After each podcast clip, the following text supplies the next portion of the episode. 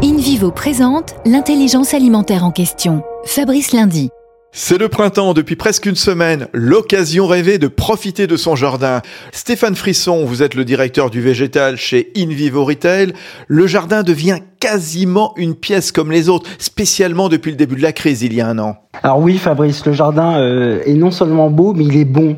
Euh, il est utilisé par un Français sur deux pour se nourrir différemment, pour euh, des motivations diverses telles que le goût, la traçabilité, mais aussi pour un aspect économique, car certains foyers économisent jusqu'à un SMIC par an par leur propre production. Et les enseignes gamme vert, Jardieland ou encore Delbar, en soutien à la filière horticole française, proposent des plants potagers, des semences, des aromatiques ou encore des fruitiers pour répondre aux besoins des consommateurs issus de production bio ou raisonnée en quasi-totalité d'origine France. Merci Stéphane Frisson. Union nationale des coopératives agricoles françaises, InVivo s'engage pour la transition agricole et alimentaire vers un agrosystème résilient.